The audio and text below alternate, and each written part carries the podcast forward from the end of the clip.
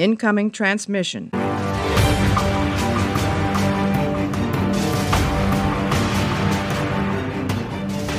Hallo und herzlich willkommen zu einer neuen Ausgabe Warpcast.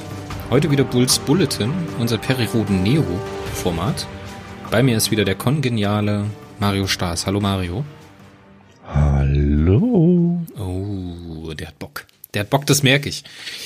Heute sprechen wir über Periroden Neo Band 11. Das dritte Heft oder der dritte Tasch, das dritte Taschenheft aus der zweiten Staffel. Hm. Mario, willst du noch irgendwas erzählen? Gibt's was Neues bei dir, worüber du reden möchtest? Oder wollen wir direkt einsteigen? Also nichts, was die Zuhörer interessieren könnte oder in irgendeiner Form geeignet ist, die Leserschaft zum noch mehr Hören äh, zu animieren. Okay. Dann, äh, womit sollen wir einsteigen? Sollen wir erstmal über das Titelbild sprechen oder soll ich erstmal die Metadaten abfeuern? Also ich feuer mal das Titelbild ab, ne? Ja, das war ja wohl nix. Das gefällt dir nicht? Band 11? Schlacht um Ferrol? Ja, es ist, ist also zur Erklärung.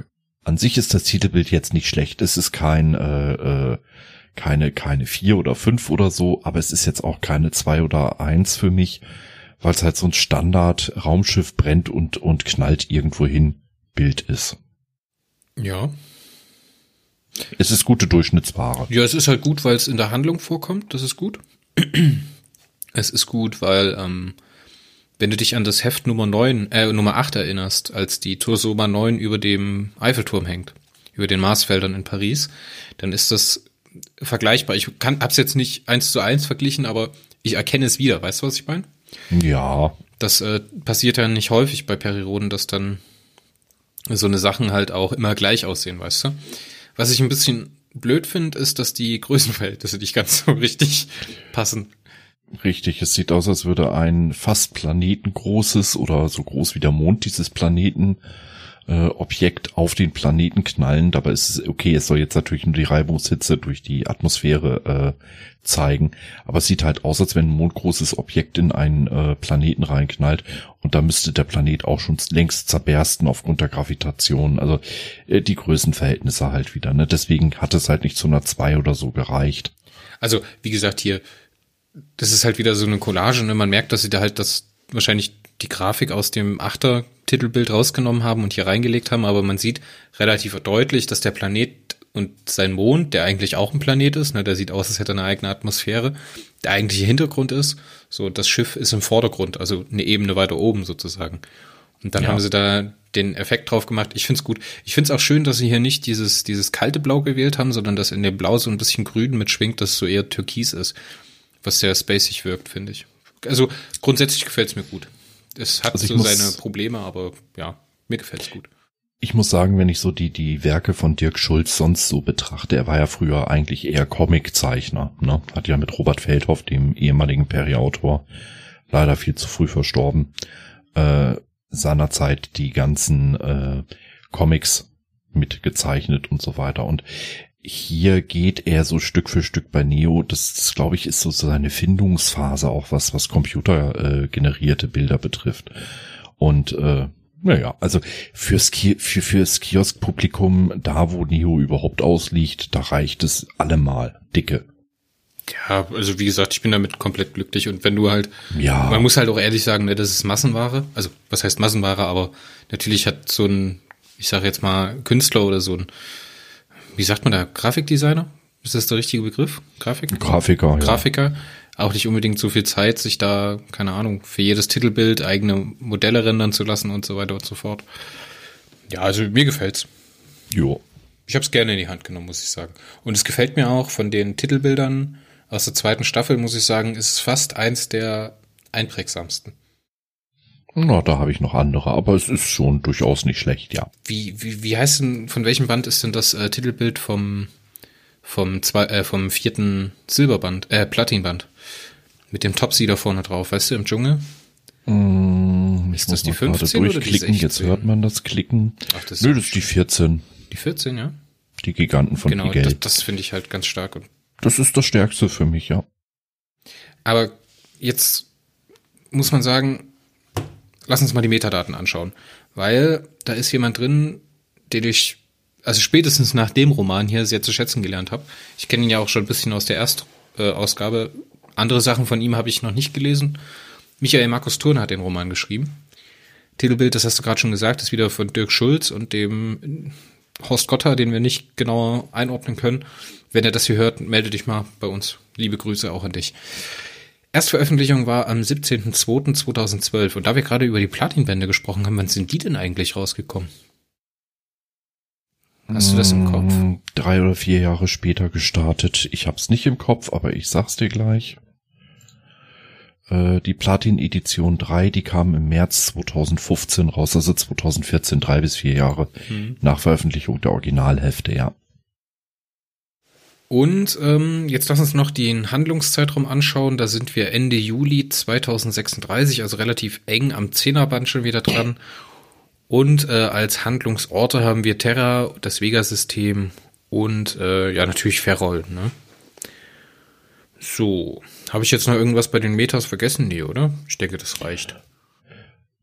Mit der Greta nach Kreta und das vollen Meter. Ich tue jetzt einfach so, als hättest du das nicht gesagt, dann schneide ich das später raus und keiner hört's. Nee. Ja. Mhm. Lass uns mal mit der Handlung einsteigen. Würdest du bitte? Ich bin wie immer frech, ich nutze die Peripedia da und hangel mich daran lang. Äh, nach Absturz der Tosoma 9 bewegen sich die Terraner in zwei Gruppen durch das unwegsame Gelände von Ferrol. Äh, Konrad Daringhaus wurde sehr schwer verwundet, kann nur mit Hilfe von Enslorans telekinetischen Kräften überleben.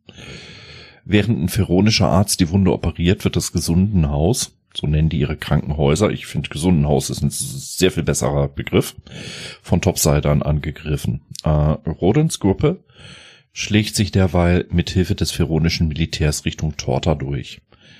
Ähm, dritte Handlungsebene, Homer Gershwin Adams gewinnt die Aufmerksamkeit des Fantan Shepard, äh, gemeinsam besuchen sie einige Sehenswürdigkeiten der Erde. Äh, der Fanta nimmt Adams mit zur Venus, er übergibt ihm Informationen zur Rettung des Erdklimas. Bei der Landung auf der Erde wird Shepard von Menschen getötet. Und das wollte dieser äh, offensichtlich todkranke Fantan auch genau so. Ja, ganz viel drin in dem Roman. Wenn man das jetzt so im Nachhinein immer hört äh, und sich dann so ans Lesen zurückerinnert, dann ist das, fühlt sich das im, in der Vergangenheit, also im, in der Erinnerung immer an wie so ein, keine Ahnung, 250, 300 Seitenband, weißt du? Also wenn du so hörst, was da so alles passiert ist, und wenn du dann so dich an die einzelnen Stationen erinnerst, was Roden alles durchgemacht hat, ne, wie er durch den Dschungel gemacht ist, wie sie den Varani kennengelernt haben, wie so diese Stammeskultur der Pharaonen erklärt wird. Da ist echt ganz viel drin und eigentlich, wenn man das so in normalen Romanen sieht oder nachfühlt oder versucht nachzufühlen, dann hat man immer in Gedanken so einen dicken Wälzer in der Hand, so eine Handvoll Buch, mhm. weißt du? Das wird später auch noch sehr viel expliziter bei den etwas von vielen Lesern als relativ langweilig empfundenen Heften rund um Archon. Ähm, da wird zwar immer wieder vorgeworfen, die Handlung würde so vor sich hin plätschern, ja. Aber was da in den einzelnen Heften tatsächlich an sich passiert, ist mega viel. Nur äh, der Zyklusfortschritt, wenn man das so nennen darf, bei Staffeln, der ist nicht so riesig, was aber äh, völlig okay geht. Ja, ähm, und ich finde diese Dichte, die sie dort erreichen, die ergibt sich ja auch nicht nur durch die Masse der Handlung, sondern auch wie in kleinen Nebensätzen die Kultur eines fremden Volkes einem genau dargebracht wird. Äh, hier zum Beispiel eins, eins der schönsten Sachen, die ich je gelesen habe. Äh, die Pharaonen haben überhaupt gar kein Problem damit, dass eine Frau zehn Männer heiraten kann oder umgekehrt, ja. Also manche Männer haben Harem und manche Frauen eben auch. Äh, okay, ist halt so. Und bei denen ist das völlig normal. Ja, ich denke, da, da haben wir auf jeden Fall den Finger in der Wunde der Erstausgabe, muss ich sagen. Gerade jetzt auch so im Rückblick auf Mythos und da wir das ja parallel auch noch mit besprechen. Hier bekommst du halt wieder eine Welt gezeigt, die halt sich dadurch, dass so viel in der Welt erzählt ist und dass die Romane oder die Staffel sich halt viel mehr Zeit nimmt, um jetzt Ferrol, ne? In der zweiten Staffel reisen wir nicht bloß über Ferrol. Wir besuchen Pigel noch, wir besuchen Ferolia noch, wir besuchen noch die Eiswelt, wir besuchen noch das, wir gucken uns noch das an, wir sind im Univers also im eigentlichen Sonnensystem unterwegs. Das macht so diese Kultur der Pharaonen wesentlich erfassbarer, als das so diese, diese Dudes sind, die halt bloß in zwei, drei Heften in der Erstausgabe auftauchen. So. Und da ist, es auch, da ist es auch nicht so schlimm, wenn die hier und da mal die, den roten Faden aus aus dem Blick verlieren und einfach mal ins Erzählen kommen, weil das sich dann trotzdem nicht als es klingt jetzt komisch und es ist vielleicht auch nicht ganz so scharf gemeint, aber als verschenkte Zeit an, so für mich zumindest. Es, es wächst zum einen organischer. Das ist gut, Leute das, würden, das ist gut ausgedrückt, ja, da hast du recht. Böse Leute würden sagen, der kleine Wurm wird erst langsam groß. Oh. Altherrenwitz Nummer zwei. ähm, ja, nee, aber Spaß beiseite, es wächst halt wirklich organischer und das liegt halt mit daran, ähm, dass im Endeffekt den Autoren mehr Raum gegeben wird durch die mehreren Seiten. Es liegt aber auch daran, dass das Exposé im Endeffekt ja auch immer wieder sagt, äh, ich meine, Exposé ist immer grundsätzlich danach aufgebaut, bringe Person A und B von C nach D. So, hier sind sie am Anfang des Romans, da müssen sie am Ende stehen. Und das kannst du natürlich auch bei mehreren Erzählebenen machen. Ich denke nicht, dass du, wenn du so eine Dreiteilung hast wie hier, äh, dass du da im nächsten Roman nicht im Exposé wieder drei Stück hast. Ja, es ist ja nicht so, dass es gewartet wird. Äh, ich schreibe jetzt meinen Roman fertig, dann schreibt der Chris. Nein, wir schreiben alle parallel dran. Du hast also Eckpfeiler der Handlung. Du musst die Figuren von der ersten Seite bis zur letzten Seite durch eine Handlung durchbegleiten. Aber wie du das machst, das ist Sache des einzelnen Autors. Und wenn du ihm entsprechend Zeit gibst, das auszuformulieren oder eben halt in diesem Fall Platz, äh, dann kannst du wunderschöne Hefte produzieren, ja, natürlich äh, ein paar der Mumien-Fraktion oder auch uralt Hardcore-Leser ähm, mögen sowas nicht. Mein Gott, ja. Ja, aber ich denke, hier haben sie, hier haben sie ein Problem besser gelöst, als es noch in der ersten Staffel haben. Wenn du dich erinnerst, als wir drüber gesprochen haben, hatten wir uns stellenweise bei den mittleren Bänden, also hier, also im Staffel, ne, wenn die Staffel aus acht Heften bestehen würde, halt so vier, fünf, sechs oder drei, und die war da vier, fünf, sechs, ja, so diese Hefte rum. Da hatten wir ja den großen Kritikpunkt, dass sich das anfühlt, als ob man die Personen in Position bringen möchte. Ja, das hatten wir ja damals, das war ein großer Kritikpunkt von uns, dass sich halt so die Handlung anfängt, hölzern anzufühlen und dass es sich halt so anfühlt, als ob man halt von A nach B kommen will, damit es bei B dann irgendwann weitergeht. Ja, mein Kritikpunkt war es nicht. Ja, aber unser, ich glaube, Bianca, meiner und äh, Sven hat er uns da auch ein bisschen ja. beigepflichtet. Ich finde, das haben sie jetzt hier besser gelöst, weil sie es schaffen, dass diese Handlungsstrahle, ne, das hatten wir auch schon beim letzten Mal gesagt, wir haben ja jetzt Retsch, der mit der Sregan Akut unterwegs ist. Der ist ja total weit weg. Ne, und wie der dann am Ende noch zusammenführt. Aber wenn wir jetzt alleine mal den Band hier nehmen, ne, ich meine, Rodens Gruppe wird von Kakutas Truppe getrennt, ne, und die bewegen sich praktisch beide auf Torta zu. Auf unterschiedlichen Wegen, in unterschiedlicher Art und Weise. Aber es ist halt schön, dass die sich immer mal so nahe kommen. Weißt du, dass sie im selben Straßenzug sind, so fühlt sich zumindest an, dass sie ähm, ähm, sich fast treffen und dann halt doch nicht. So, das, das gibt mir so das Gefühl, dass das halt ein bisschen besser gelöst ist, mechanisch besser gelöst ist, als halt in der ersten Staffel, wo sie halt gemerkt haben, okay, wir müssen jetzt, wir müssen jetzt für die Gesamtlösung das Setup machen und deswegen müssen wir halt von A nach B. Ich finde, das ist ihnen hier besser gelungen. Da haben sie mit Michael Markus Turner auch jemanden, der das äh, sehr bildgewaltig geschildert hat. Gemeinsam mit dem ja. Folgeroman von äh, Mark A. Herren ist das, glaube ich, äh, so, was die, was die Bilder angeht und was die, so was so explizite Szenen angeht, das ist schon sehr, sehr, ja, teilweise schon beängstigend, was hier geschildert wird. Ne?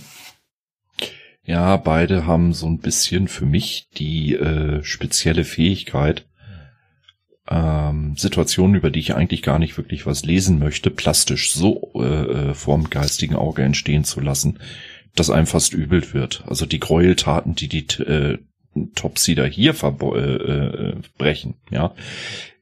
Und ja, ich weiß, ich, ich vergleiche ja sonst ungerne mit der Erstauflage, ne? Aber erinnere dich mal dran, wie die Topsider in der Erstauflage auftreten. In den Originalheften, sie schießen die Feronen zwar ab, ne?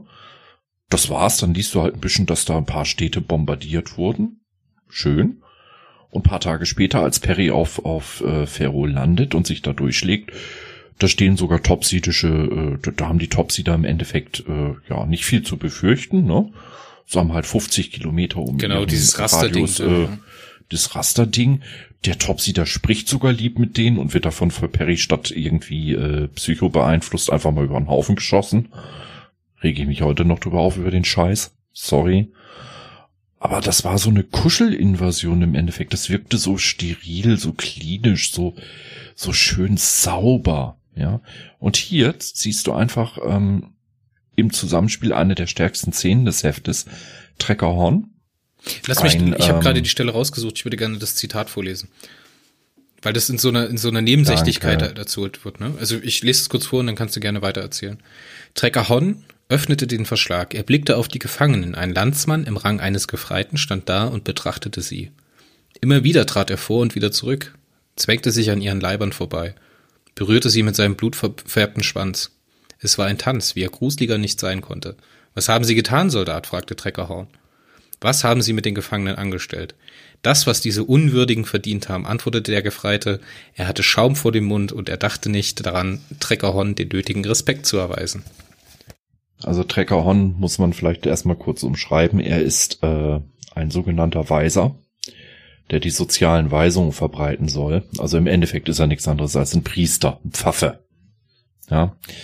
Ähm, hat allerdings irgendwie in der topsidischen Gesellschaft das Problem, er hat es hier mit aufgestachelten Soldaten zu tun, die eigentlich nur noch äh, mordlüstern sind, weil sie einfach äh, ja indoktriniert wurden.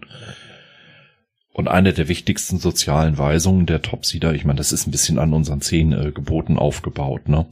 Ähm, achte das Leben und schone es, wo auch immer du kannst. Ja.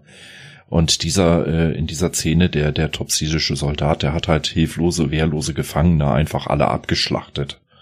Ja, weil das konnte. Lass mich, weil er aufgestachelt war. Lass mich dir da den Ball nochmal abgrätschen, bitte. Ähm, ich denke, also die Topsieder werden ja immer wieder äh, von den Pharaonen und auch von den Terranern in der Erstausgabe beschrieben als, die können keine Emotionen verspüren. Ne? Oder die, die denken nicht in den Kategorien wie wir, in den moralischen Kategorien soweit der Mensch denn in moralischen Kategorien denken kann, was denke ich auch noch eine Diskussion für sich ist. ähm, und jetzt kann der Mensch überhaupt denken. Ja, jetzt haben wir den Trecker Hon hier als sogenannten Weisen, ne, der mit seinen sozialen Weisungen äh, unterwegs ist und die praktisch predigen soll und äh, praktisch für den Kommandanten der Topsider eine Art Beratungsfunktion hat. Mechanisch taucht er jetzt in diesem Roman auf, um uns die Gedankenwelt oder das die das System der Topsider oder wie die sich fühlen oder wie die überhaupt ticken, bisschen näher zu bringen. Indem er das halt erklärt, weißt du, er erklärt praktisch als Beobachter, was jetzt hier passiert. Und jetzt geht's darum, praktisch diesen Topsidern, die wahrscheinlich von Natur aus einfach so ticken, die in diesen Blutrausch kommen. Ich denke nicht, dass es eine Indoktrination ist, sondern ich denke eher, dass dieses Despotat irgendwann gemerkt hat, wenn wir das nicht eindämmen durch soziale Weisung, dann können wir unseren Machtstatus nicht sichern. Ja. Mm. Und deswegen bisschen anders. Ich, wie gesagt, ich kann es nur aus meinem jetzigen, ich habe die zweite Staffel zu Ende gelesen, äh, Kopf beurteilen und so wirkt es zumindest für mich, dass sie das praktisch diesen Weisen losgeschickt haben, um in der topsidischen Bevölkerung und im Militär diese Weisungen bereitzutragen, um das praktisch zu, zu dämmen oder einzudämmen, dass diese Gewaltakte und sowas halt nicht überhand nehmen. Weil natürlich können die Topsider nicht unbedingt glücklich damit sein, wenn man da den Genozid betreibt. Ähm, wirst du aber am Ende der Staffel ja noch merken, dass genau das das Ziel der Topsider eigentlich sogar ist, ein kompletter Genozid. Ähm, nehmen wir das aber einfach mal noch ausgeklammert hin. Das war eine starke Szene. Was ich ebenso sehr, sehr stark fand, wo mich äh, MMT, also Michael Markus Turner, unheimlich beeindruckt hat, äh, ich weiß nicht, auf welchen Österreicher Künstler er angesprochen hat mit diesem sturzbesoffenen Kerl, an den sich Homer Gershwin Adams erinnert, als er mit Shepard unterwegs ist. Aber dieser Österreicher Schauspieler, der da immer nur Komasaufen betreibt und diese paar Sekunden der Ehrlichkeit gegenüber Homer, diese, diese Zwiegesprächsszene, du erinnerst dich, mhm die war so geil. Also irgendwie, ich weiß nicht, ob er da auf Falco angespielt hat, irgendwie ein bisschen, aber Falco war ja eigentlich eher ein Kokser als ein Säufer. Ja, ich glaube, das war dem am Ende auch egal. Hauptsache es knallt. Ja, aber es, es, es das war einfach, du, das, das sind irgendwo, für mich sind das äh, persönlich so Highlights in solchen Heften, wenn du Emotionen so verkaufen kannst mit wenigen Worten, dass sie nachvollziehbar werden. Nicht unbedingt nacherlebbar, aber nachvollziehbar. Ja, auf jeden Fall. Da sind ganz viele Szenen drin, die auf jeden Fall einprägsam sind. So, alleine diese Idee. Ich meine, Sheperk hat die Fähigkeit, diesen Klimawandel auf der Erde umzukehren und wieder ins Lot zu bringen. Und zum einen müssen wir jetzt mal einordnen, dass diese Informationen, die die Fantan dem Homer Gershwin Adams in Aussicht stellen als Belohnung für Besun, ja durchaus positive Dinge sind. Ne, das sind jetzt keine Massenvernichtungswaffen oder es ist nicht die absolute Macht oder die Fähigkeit, Gedanken zu lesen oder eben Gedanken zu löschen, offensichtlich können sie das, sondern es geht ja um den Klimawandel. So. Jetzt, ich weiß nicht, warum diese Szene drin ist. Ich, ich verstehe nicht, warum man sie braucht, weil sie eigentlich bis zum Ende der zweiten Staffel keine große Rolle spielt. Hm, jetzt geht es darum, dass der Homer Gershwin Adams ihn belügt. Ne? Er will ihm praktisch zeigen, wie man Besun selber erschaffen kann. So dieses, diesen Wert, der dahinter steht. Können wir bestimmt auch gleich nochmal drüber sprechen. Aber auf jeden Fall belügt er ihn und der äh, merkt das irgendwann. Und dann kommt äh, im Roman so ein abrupter Riss in der Handlung. Ne? Und ähnlich wie der Homer hat der Leser jetzt hier das halt vergessen, was in der Zwischenzeit passiert ist. Und jetzt geht es darum, dass man dem diesem Homer Gershwin Adams eine Strafe zukommen lässt. Er wird bestraft dafür, dass er gelogen hat. Und jetzt macht man das so, dass man halt nicht nur die Menschheit bestraft, indem man das Wissen um die Reparatur in Anführungszeichen des Klimawandels äh, wegnimmt, sondern halt auch total persönlich, auf persönlicher Ebene. Man nimmt jemanden etwas mit einem identischen Gedächtnis, ein fotografisches Gedächtnis hat er, oder soll er zumindest haben, was er halt nicht kennt, oder er gibt ihm etwas, was er nicht kennt. Nämlich auf der einen Seite nimmt er ihm Erinnerung, das heißt, das ist das, was Homer überhaupt nicht kennt, er kann nicht vergessen. Ne? Auf der anderen Seite foltert er ihn praktisch, indem er ihm dieses einmalig die Fähigkeit zeigt, was es bedeutet zu vergessen. Weißt du, wie, wie heilsam das sein kann, einfach was zu vergessen oder zu verdrängen zu können. Und wenn dir das halt immer präsent ist, wenn du immer die Bilder vor Augen hast, was hätte sein können, und dann nimmt dir das einfach jemand weg und zeigt dir eine Fähigkeit, die du niemals erlangen wirst. Das ist ja, das ist ja schlimme Folter, weißt du? Nein. Ja, doch. Nein. Nein. Ist es nicht. Da spricht jetzt mal der Psychologe zu dir was hier Shepard gemacht hat. Ja, er hat den Handel eingehalten, hat also die Rettung der Erde ermöglicht, was das Klima betrifft. Erstmal schon mal gut. Er hätte den Handel auch komplett platzen lassen können, nach den Lügen. Was er Adams gegeben hat, ist kein Fluch, sondern ein Geschenk.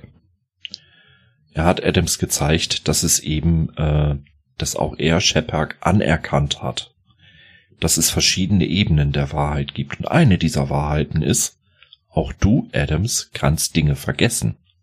Er hat ihm einfach eine Erweiterung der Wahrheit geschenkt. Und das ist ein Geschenk. Aber er kann dieses Geschenk ja nicht replizieren. Er wird es ja nie wieder erfahren.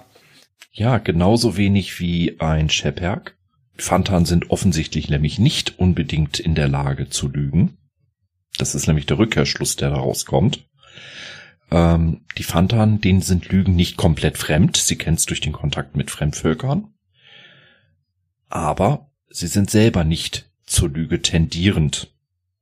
So, und wenn eine solche Gesellschaft belogen wird und dies erkennt, so wie Shepard, und trotzdem das gelogene Besun ist, also ein eine Art Beute auf emotionaler Ebene, ein Moment, den er in sich speichern kann und der an Qualität nicht verliert, dadurch, dass er Lüge war, dann ist das ein Geschenk. Dann ist das etwas, was Shepard so bisher offensichtlich nicht kennenlernen durfte.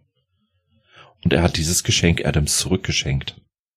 Mhm, ja, ja, ja, ja, sehe ich. Shepard hat hier eigentlich das größte Geschenk gemacht, was ein Fantan machen kann. Die Rettung der Erde ist ihm scheißegal. Er hat Besun geschenkt. Ja, das ist ziemlich tief und vor diesem, vor diesem Hintergrund ist das Ende von Shepard ja nochmal ein bisschen salziger. Ja. Weil, ist das auch Besun, ist die Frage. Auf jeden Fall eigentlich. Ist es. Ja. Ja, also was Shepard gemacht hat, Shepard hat Adams im Endeffekt wirklich mal gezeigt oder versucht zu zeigen, obwohl er es nie gesagt hat, was im Roman ja auch nie ausgesagt wurde, was sich aber wirklich aus dem Kontext ergibt. Für mich persönlich. Ja, äh, das ist das Schöne an Literatur, man kann sie ja äh, äh interpretieren. Ja, ähm, gerade bei diesem Heft kann man das sehr, sehr hervorragend. Ähm, du hast halt mehrere erzählerische Ebenen und eine davon ist eben, und das ist meine Interpretation, du hast hier einen Austausch der Kultur. Shepard hat Adams versucht zu erklären, warum die Fantan auf ein Menschenleben scheißen, warum ihnen das scheißegal ist, warum sie sich alles nehmen, was sie können. Weil das für sie marginal ist. Es ist ihnen egal, ob es Lüge ist, ob es ein Menschenleben ist. Besun ist Besun und zählt. Und Besun ist immer ein Geschenk. Ja, und ich finde es auch gut von diesem Hintergrund, dass auf der einen Seite dieser Besun-Begriff versucht wird aus dem, also es ist ja nicht so, dass uns, dass da ein Fantan steht und zu erklären versucht, was Besun ist, sondern es ist ja so, dass der Homer mit Sheperk unterwegs ist und dem Sheperk praktisch Besun anbieten möchte. Und man merkt, wie der Homer sich mit seiner Interpretation von dem, was Besun ist, immer weiter der Realität von Sheperk annähert. Ich meine, das geht ja los im Himalaya irgendwie, dass man da diese, diese, dieses Zeichen von des Stre menschlichen Strebens, ne? So kann man es ja, so kann man es ja irgendwie interpretieren, dass es auf der einen Seite eine Leistung ist, ne, Besun, dass es auf, auf der anderen Seite Emotionen sind und dass es vielleicht etwas ist, was irgendjemanden am Herzen gelegen hat und dadurch eine Wirkung erzielt hat. So. Irgendwie. So ist es zumindest für mich dieser Begriff belegt. Und ich finde es halt schön, dass man das nicht aus Sicht von einem Pfandhahn sieht, ne? Weil das ist uns zu fremd. Wir kennen die Kategorien nicht, in denen die denken. Wir kennen die Gewichtung nicht, in denen die denken. Sondern dass Homer sich versucht anzunähern und versucht für sich Besun zu interpretieren, indem er halt offen ist. Und indem sich diese beiden äh, Kulturen oder diese beiden Lebenswelten so berühren. Und das ist halt so ein schöner Moment. Und genauso schockierend ist halt das Ende. Ja? Das ist ja so ein bisschen, mhm. hat es sich da, ja, wie soll man sagen, es ist sehr, also ich hatte, als ich es gelesen habe, sofort das Ende von das Parfüm im Kopf. Ja gut, aber das Ende von Parfüm, kurze Anekdote, als wir das im Schulunterricht lesen sollten, ne? Ich hatte das Buch nie gelesen. Wir haben die ersten zwei Seiten gelesen und dann meinte unsere Lehrerin, wir sollten mal aufschreiben, was äh, wir von dem Roman soweit halten. Ich habe ihr das Ende vorhergesagt. Ich wusste, wie es endet, nach den ersten zwei Seiten, weil äh, das Parfüm ist literarisch Rotz. Das ist der letzte Dreck. Das ist ein Trivialroman der allerschlimmsten Sorte. Aber die Geschichte ist schön. Nein. Doch. Nein. Ja, cool. Von vorn bis hinten durchgeplant, vorhersehbar, langweilig. Aber gut, eh, ich will jetzt hier nicht den Marcel Reich-Ranitzky spielen. Das ist alles Quatsch. Richtig. Ich habe zwar, ich habe alle Hälfte der Peri Rodan Serie gelesen und mir hat kein einziges gefallen. Ich werde diesen Ausspruch von ihm nie vergessen. Man musste schon zwischen den Zeilen bei ihm lesen. Anyways, ähm, was für mich so ein bisschen, ich meine, klar, kann auch sein, dass wir überinterpretieren, ja. Aber ich habe, und, und das ist übrigens eine Fähigkeit von Michael Markus Turner, er lässt ja mehrere Deutungen zu mit seinem Waage bleiben. Ja, deswegen nimmt er halt ähm, den, den, den Leser in dem Heft so gut rein, weißt du? Er zieht, man zieht einen rein, man denkt drüber nach, man kann gar nicht anders. Ich weiß nicht, ob es Absicht ist. Für mich hat sich daraus aber herauskristallisiert. Besun ist A, häufig etwas Materielles, was aber B eigentlich nur als Sinnbild genau, für etwas Symbol, steht. Und ja. zwar, sie sammeln nicht Emotionen, sie sammeln nicht äh, äh, Ware, Besun ist einfach der Augenblick. Sie versuchen einen Augenblick, ein Gefühl, was sie in dem Augenblick haben, bezogen auf etwas Materielles oder Immaterielles, festzuhalten. Und damit ist Besun nichts anderes als eine Art Jagd nach einer gewissen Art von Unsterblichkeit. Ich glaube, wir können uns diesem ganzen Begriff ein bisschen nähern, wenn wir ein bisschen bei Adam Smith einsteigen, mit, mit dem Sympathiebegriff von Adam Smith. Keine Ahnung, wer das ist. Adams ist eigentlich ein Wirtschaftswissenschaftler, aber der hat in der schottischen Aufklärung auch ein paar philosophische Bücher geschrieben. Der Sympathiebegriff bei Adam Smith bedeutet, dass praktisch zwei interagierende Personen durch einen dritten Unbeteiligten beobachtet werden. Und der dritte Unbeteiligte ist praktisch ja so ein bisschen Kants Imperativ oder kategorisches Imperativ. Und der hat ein moralisches Empfinden. Und die Interaktion von beiden zueinander, ne? wie der eine auf den anderen reagiert und wie das Gespräch oder die Interaktion geführt wird, prüft er anhand seines moralischen Kompasses. Es geht noch ein bisschen weiter, das System, aber so ähnlich ist es. So, das heißt, auf der einen Seite haben wir die Situation, die der Fantan beobachtet, und auf der anderen Seite, was der Fantan dabei empfindet. Und eine Kombination oder die Empfindung des Fantans gilt als Maßstab für das Besun der Situation. Ja? Und davon will der dann praktisch das, das Symbol mitnehmen und irgendwas mittragen, indem er das Toilettenhäuschen mitnimmt, indem er die Kuh vom Bauern entführt, indem er die Golden Gate Bridge, ne? das ist ja auch so ein Symbol für nach Hause kommen und für viele positive Gedanken, äh, mitnimmt. Ja, spannend. Und ich finde es gut, dass es halt so schwammig bleibt. Jetzt muss ich natürlich wieder ganz böse sagen, 99,9 äh, Prozent unserer Zuhörer werden wahrscheinlich an dieser Stelle äh, dampfende Köpfe kriegen, weil wir einfach zu hoch für diese äh, wir steigen etwas zu hoch, finde ich, äh, für diese Literaturgattung theoretisch. Ich, ich denke, ein. wir sollten es jetzt auch mit Besun belassen, weil Richtig. das soll, kann ja auch für jeden was Eigenes bedeuten. Ich denke, es ist ja vielleicht auch ein bisschen. Soll es ja auch. Und wenn ein Leser jetzt Besun ähm, weil er diese tiefen Gedanken, wie wir beide jetzt nicht hegt, nicht hegen will, weil er möchte sich ja entführen lassen und einfach drei, vier Stunden träumen, wenn er ein Buch liest, was ja auch völlig okay ist und der Sinn von Literatur eigentlich auch ist. Ist auch ja. Besun. Ähm, auch, richtig. Äh, aber der Begriff Besun, wenn man ihn ganz grob mit Beute übersetzt, ist es ja nicht komplett falsch. Ja, ja wir müssen halt bloß äh, den, es ist halt den nur Wert die, der Beute dann. Richtig, das sind zwar nur die oberen zehn Prozent, aber das passt schon. Ja, ähm, ich denke, damit nehmen wir auch den hochgeistigen äh, Part hier äh, ans Ende. Eigentlich müsste ich jetzt einen unpassenden Altherrenwitz bringen, aber ich lasse es. Nix. Hast grad nichts. Ja, ich bin gerade ein bisschen äh, verhindert. ja, was hat was hat mir besonders gut gefallen? Klar, wir haben jetzt beide Male über diese zwei kurzen Szenen gesprochen, die mich beeindruckt haben das würde ich auch schon wirklich als das nennen, weil ich, ich will jetzt nicht das ganze Heft auf jede Seite auseinanderknallen. Ja. Aber es gibt schon noch so ein paar Sachen, die ich auf jeden Fall dahin ja, erwähnen möchte. Aber da werde ich dann nicht mehr viel zu sagen, weil äh, für mich ist das Heft einfach eine glatte neun von zehn.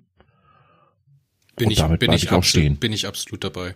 Ich finde auf jeden Fall noch erwähnenswert, wie man mit den Mutantenfähigkeiten umgeht, gerade im Umgang mit Daringhouse, wo die Anne Sloan dann äh, ihre Fähigkeiten ansetzt oder einsetzt um ihn die Blutgefäße aneinander zu drücken, ne, damit er nicht innerlich verblutet, was total spannend ist und was ich so noch nicht bei Periroden gesehen habe. Ne? Wenn, äh, wenn äh, Mutantenfähigkeiten eingesetzt worden sind, dann ist das meistens zur zum Lösung eines Problems oder halt als defensive Handlung genutzt worden und so habe ich das halt noch nicht gesehen. Mir hat dieses ganze Konzept der feronischen Stämme sehr gut gefallen und was du auch vorhin schon erwähnt hast, die auch wieder so ein Moment, der so für mich viele Gedanken impliziert, ne, wie dieses Gesundenhaus geschildert wird. So, wie die mit ihren Kranken und Eingeschränkten umgehen. So, dann kommt ja von Schaktor irgendwann die Aussage, oder ich weiß gar nicht, ob es Schaktor ist.